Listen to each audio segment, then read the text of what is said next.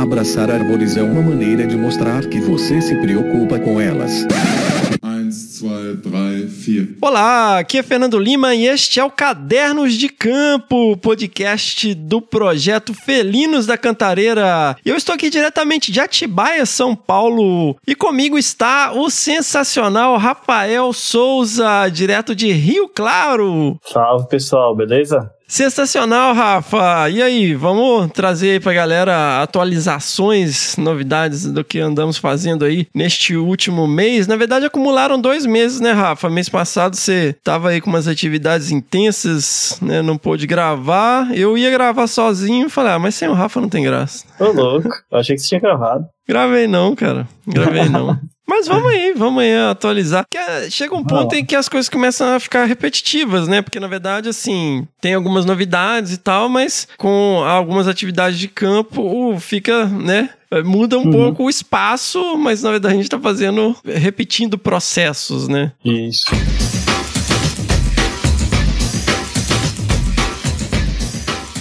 Mas nós temos que trazer aqui, né, Rafa? O que, que aconteceu com a sua mochila?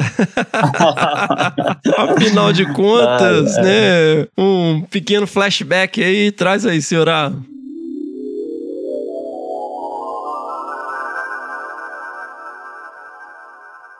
Num dia antes da gente começar a iniciar nossa atividade de campo aqui na região, um avião com que o pessoal desconfia que é de tráfico ou alguma coisa assim, caiu no meio do canavial. Caralho! e o pessoal tacou fogo nesse avião. O pessoal tacou fogo no avião? É, eles tacaram fogo pra fugir, queimar a prova, sei lá. Eu Caralho, velho! E aí foi embora. E aí tava um rebuliço de polícia, todo mundo sai dos caras, tal, tudo, beleza. E quando acharam a mochila no chão, acharam que era coisa dos caras, que né? Que isso, velho! E aí a gente descobriu que o pessoal fez o certo, né? O mais correto mesmo a fazer ligou pra polícia e falou: ó, uma mochila aqui, umas coisas dentro, e aí entregou pra polícia. Ô Rafa, e aí? Vai contar aí o desfecho da história da sua mochila? Como é que foi?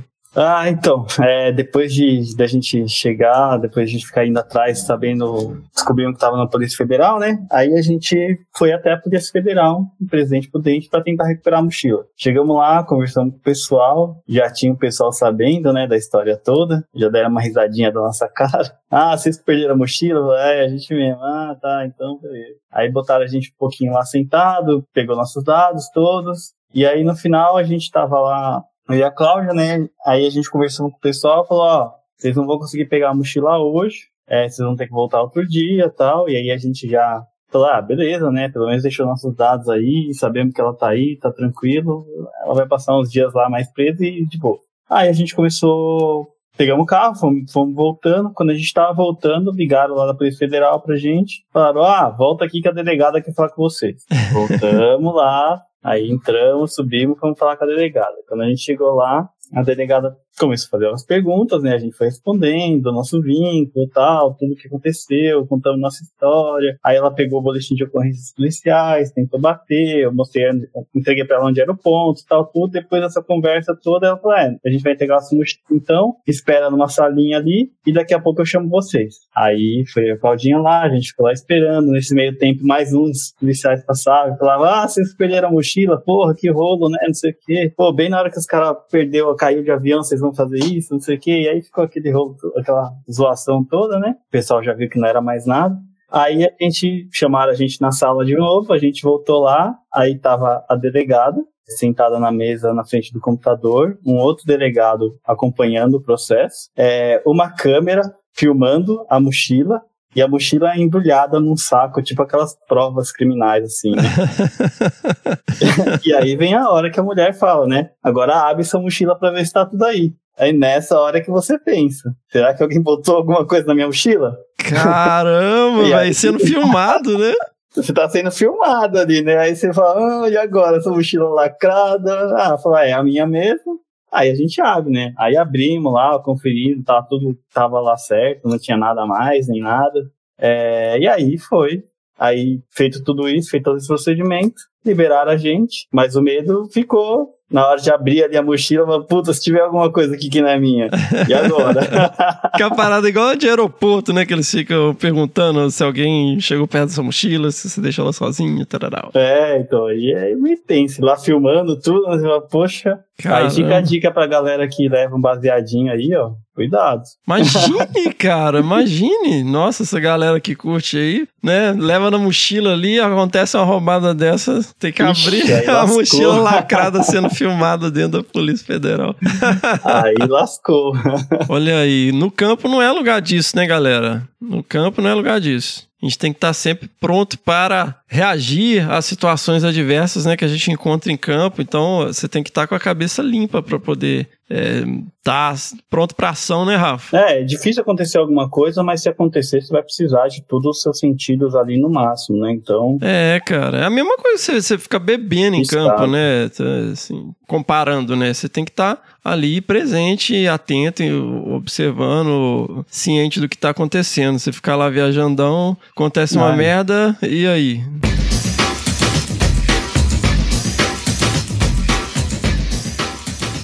Continuamos seguindo para as paisagens mais ao norte, né, meu caro? é, a gente não foi muito ao norte, a gente tá meio central ainda ali, né?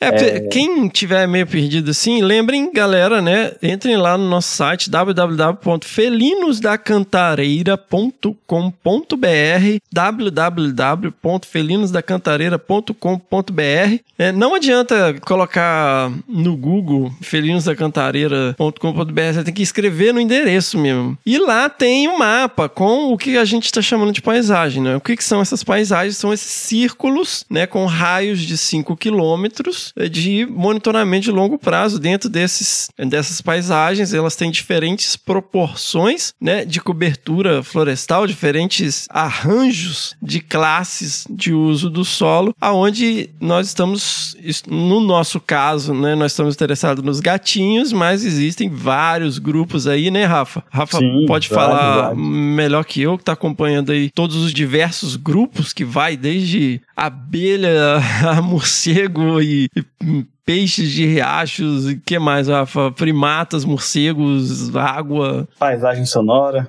E assim, e agora? Agora tem que explicar o que é paisagem sonora.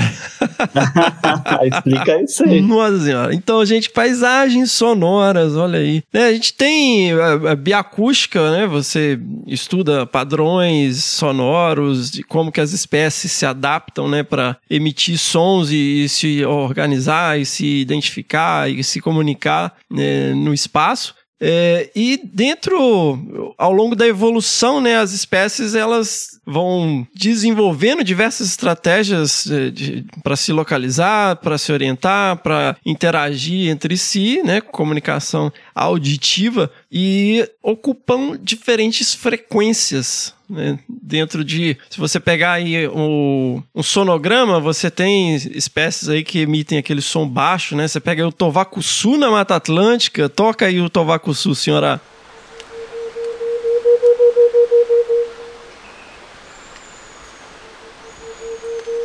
Tovacuçu é aquele som mais incrível da Mata Atlântica. Você já ouviu o Tovacuçu, Rafa? Já, várias vezes. Olha aí, várias quantas. Vai, ali pela região de Carlos Botelho tem muito. Ilha do Cardoso. Tem, né? Lá eu ouvi já também. E tem aquele som que ecoa na floresta, ou seja, é um som muito baixo, né?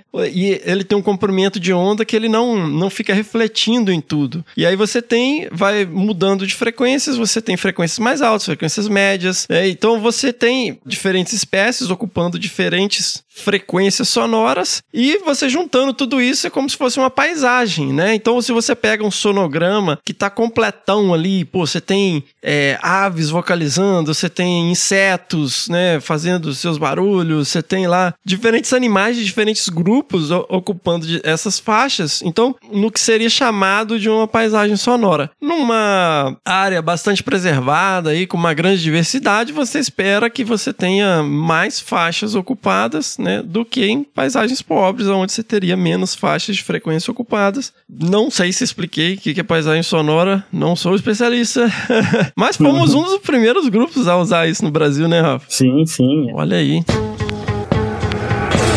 That was fun. Let's do it again.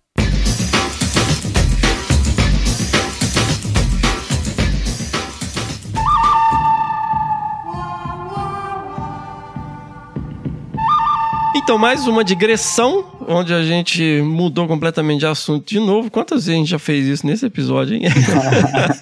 Caramba, Rafa, dificuldade que a gente tem de manter o foco, cara. Então, é, as paisagens, né, deste projeto maravilhoso, que é o PELD, né, Projeto de Estudo de Longa Duração, Corredor Cantareira Mantiqueira, desenvolvido pelo Laboratório de Ecologia Espacial e Conservação, o LEEC, lá da Unesp de Rio Claro, que suporta né, essas atividades com as câmeras aqui do Felinos da Cantareira. Então, se você tem curiosidade, quando a gente fala de paisagens, entrem lá no nosso site, né, que nós temos essas informações, tem lá cada paisagem, onde é que elas estão, é um mapa interativo, você pode clicar, dar zoom, ver né, onde, que está cada coisa. E quando a gente fala que nós estamos indo para as paisagens mais ao norte, ou seja, nós estamos movendo os nossos equipamentos para essas paisagens que estão ali, chegando próximo de Minas Gerais, né, Rafa? Sim, sim, bem na divisa ali. Onde continuamos, né, constatando a presença constante de Java porco, né, Rafa? É, parece que quanto mais pro norte, mais tem bicho aqui na região Bragantina, né, mais para o sul, na verdade, região de Mariporã, Atibaia, aqui a gente não teve esses registros, né? Então, provavelmente teve algum foco aí que uh, algum criador, alguma coisa assim que serviu de origem para esses bichos estarem nessa região, né, mais ao norte. Sim, sim. Mas estão se espalhando, né? Esse é, esse é o perigo, né? Eles vão andando, vão se espalhando, reproduzem muito. É verdade, meu caro. E aí eu acho que é legal comentar que mesmo no lugar onde o pessoal relatou não tá mais vendo eles, a gente encontrou nas câmeras, né? Então eles estão numa densidade mais baixa, talvez, do que quando o pessoal via, mas ainda estão presentes nesses lugares. Sim, cara, esse é um problema e, bom, vamos ver se alguém anima de estudar esses bichos aqui na região, né, cara? Que é, tem que levar isso em consideração. O pessoal, às vezes a gente foca, né, nas espécies silvestres, nativas, mas uh, existem outras questões também. Por exemplo, o próprio cachorro doméstico, né? É um mesopredador que tá aí na paisagem, né? Felizmente aí nós temos estudantes que estão é, interessados em entender essa dinâmica aí do, dos cães domésticos nas paisagens também. Uhum. Uhum.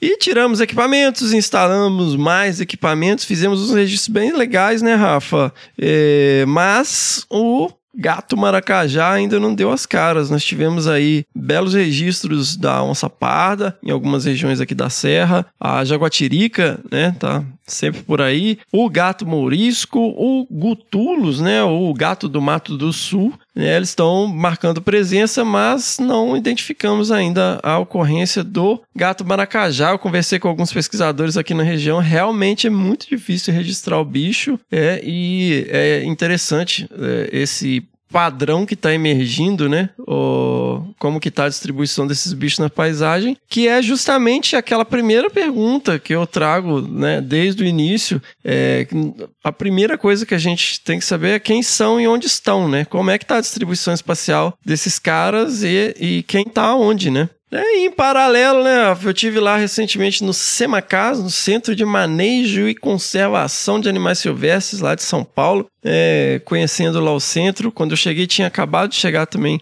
um filhotinho de gato do Mato do Sul, o que nos remete aí à campanha Deixe o Bicho no Mato. Com a primavera agora, né, os dias começam a ficar mais longos, os bichos ficam mais felizes, com mais sol, com mais luminosidade, o sabiá canta mais, os bichos tudo começa né, a nidificar. Então, fica aqui, vale sempre trazer a campanha Deixa o bicho no mato. Não quer dizer que a mãe abandonou o, o, o animal. O que, que eu tô falando? Geralmente o pessoal, né, tá fazendo uma trilha, tá numa unidade de conservação, encontra lá no meio de uma loca de pedra, encontra lá no, num toco de árvore um filhotinho, né, não necessariamente felino, mas focando aqui, né, no, nos pequenos felinos. Oh, meu Deus, está aqui abandonado, a mãe abandonou. Ela não abandonou, ela geralmente ela deixa o filhote, vai caçar, né? É impossível ficar meses ali é, só amamentando. Ela precisa sair para caçar, pra, precisa de energia para amamentar. E o pessoal, na melhor das intenções, né? Ninguém tá julgando, fazendo juízo de valores aqui. A pessoa pega o animal e leva como se fosse um resgate, né? E E isso é muito triste, na verdade, porque o que acontece, o animal invariavelmente vai ficar em cativeiro, porque vai ser amamentado ali com uma madeira e tal, ele se apega a ser humano e tal. Então, é, vale sempre lembrar a campanha Deixe o bicho no mato. Achou um filhote, no máximo tira uma foto, se afasta, não pega, né? Você pode deixar cheiro ali, a mãe pode rejeitar. Então, ela provavelmente está na redondeza ali, mas ela vai voltar. A não ser que você tenha realmente evidência de que a mãe abandonou, né? E, o que é muito difícil. Ou o bicho teve uma situação de risco também, cachorro, alguma coisa assim. É, exatamente. Isso é bem, muito bem lembrado, Rafa. Então eu tive lá, um grande abraço aí pro nosso querido amigo Marcelo, né? Marcelo Nardi tá sempre apoiando a gente aí. Trocamos bastante ideia, vários potenciais. Eles registraram agora, né? Tiveram várias notícias, link aí no post, da uma onça parda, né? Lá no, no Parque da Anguera. Eles estão com vários registros dessa onça andando por lá. Foi bem interessante, chamou bastante atenção.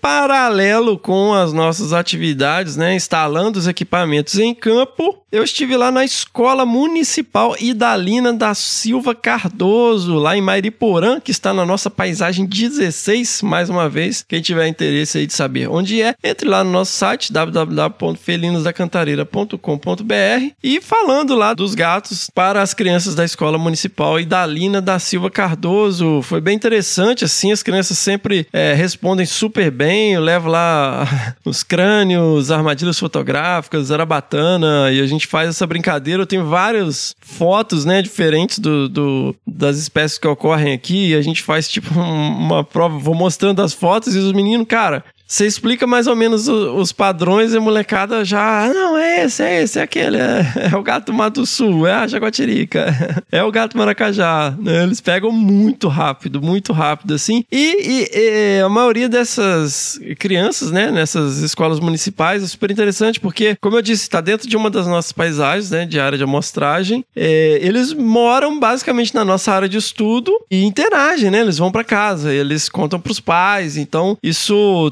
tem um efeito de onda, assim, que é bastante interessante na nossa relação aí do projeto com as comunidades, né, Rafa? Sim, isso é super importante também. Então, por que, que você não vai comigo? Porque eu não gosto. você sabe que é importante, mas eu não gosto, né, Rafa? Não, porque tem quem tem que fazer é quem manja mais essa parte, não é qualquer um, não. É, lembrando, gente, que assim, é, essas são atividades é, junto à prefeitura, né, a Secretaria Municipal de Meio Ambiente de Mariporã. Um grande abraço aí para Cátia e para Rafael da Secretaria de Meio Ambiente da Prefeitura de Mariporã, é que eles sim têm toda uma abordagem pedagógica, né? Eles têm ali é, interação com os professores, eles fazem várias outras atividades atividades ao longo do ano com as escolas, né? Eles têm um programa de educação ambiental. Por que, que eu tô falando isso? A gente está fazendo essas atividades pontuais, não é um programa de educação ambiental do projeto Felinos da Cantareira, né? São é, ações pontuais dentro das paisagens né, e, e áreas relevantes para o projeto, divulgando as nossas ações e divulgando o conhecimento sobre as espécies para a comunidade local. Né? Porque às vezes o pessoal fala, ah, nossa, tem um programa de educação ambiental. Não, não tem um programa de educação ambiental. Educação ambiental é uma coisa muito séria que deve ser executada por profissionais dedicados a isso, né? Não é o nosso caso. E que mais que aconteceu de relevante, meu caro Rafa, relacionado ao nosso projeto? Ixi, e agora? Ora, mas é claro, nós tivemos agora em outubro a primeira reunião do Grupo de Assessoramento Técnico, o GAT, Grupo de Assessoramento Técnico do Plano de Ação Nacional para a Conservação de Pequenos Felinos. Por que, que isso é legal? Porque, na verdade, né, a gente teve o segundo ciclo do PAN, Plano de Ação Nacional para a Conservação dos Pequenos Felinos, mas somente agora, em agosto de 2022, saiu a portaria do CMBio que reconhece o GAT. Então, as nossas ações estão oficialmente em andamento. Então nós tivemos aí a primeira reunião, né? O GAT ele é composto por mim, pela Carolina Lorieri da Conservare, o nosso querido maravilhoso Hugo Fernandes da Universidade Estadual do Ceará, a Flávia Tirelli da Universidade Federal do Rio Grande do Sul, a Tatiane Trigo da Secretaria de Meio Ambiente e Infraestrutura da, do Estado do Rio Grande do Sul, a SEMA do Rio Grande do Sul, né? E, obviamente, o coordenador geral do Plano de Ação para a Conservação de Pequenos Felinos é o Rogério Cunha de Paula, do Senap CMBio. Eu sou o coordenador executivo e cada um desses membros do PAN são re responsáveis por um dos seis diferentes objetivos né, do PAN. E dentro dos objetivos, você tem as ações de cada objetivo, onde tem os articuladores e as pessoas envolvidas com aquela ação. Então, o PAN oficialmente está rolando e o Felinos da Cantareira está aí atendendo a algumas das demandas que nós temos para o Plano de Ação Nacional para a Conservação de Pequenos Felinos. Então foi muito legal, né, essa primeira rodada, a gente definiu algumas estratégias para tirar o plano do papel, que não adianta você ter um plano de ação se não executar, né, Rafa? O que, que você acha? Ah, então, então né? Você faz todo o esforço para criar um negócio e não executa, não faz muito sentido.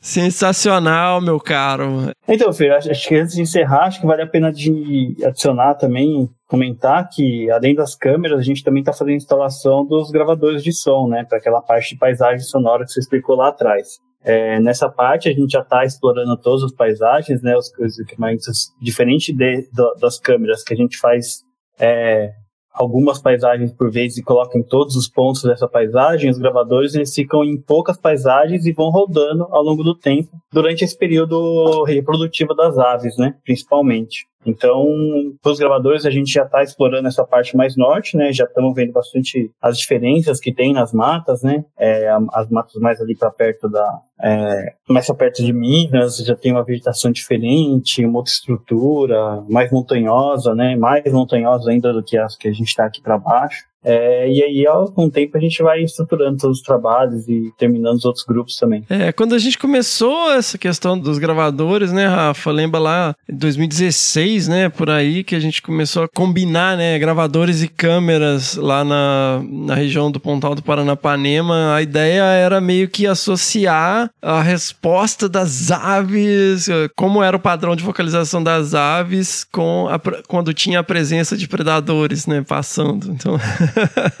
é uma viagem que uhum. vale a pena, né, velho? Ah, é Muito bom. É difícil, mas acho que o que fica legal também da gente associar agora, que acho que vai dar mais certo do que essa ideia que a gente teve no começo, é associar esses padrões de paisagem acústica com a ocorrência dos animais, né? Às vezes a paisagem acústica serve também como uma, um, alguma coisa de integridade da floresta e isso reflete na ocorrência dos animais que tem por lá não diretamente na, na, na espécie, mas influencia na ocupação dela, não, na ocupação não, na presença ou ausência das espécies mais sensíveis, uhum. principalmente. É, são respostas né, é, que, que, simultâneas, né? Não, não digo simultâneas, mas é, análogas, vamos dizer, né? Provavelmente as áreas onde você tem paisagens sonoras mais pobres, né? É, são áreas mais afetadas, mais é, antropizadas, né? E as outras espécies provavelmente respondem, apesar delas não vocalizarem tanto, né? Serviria meio que um, uhum. de um termômetro indireto, vamos dizer. Isso.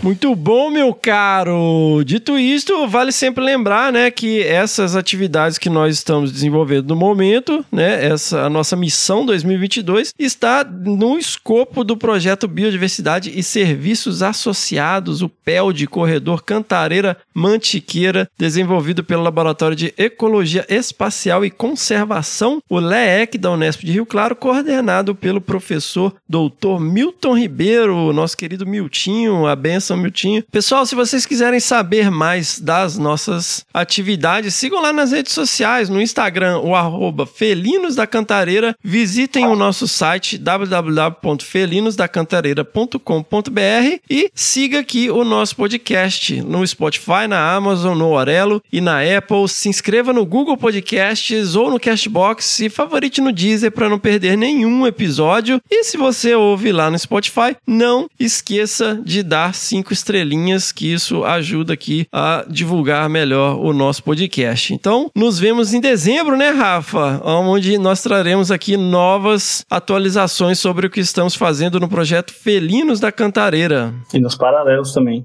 E também nos paralelos e ações do Plano de Ação Nacional para a Conservação dos Pequenos Felinos. Não se esqueçam de levar os seus cadernos para o campo, crianças. Seguimos!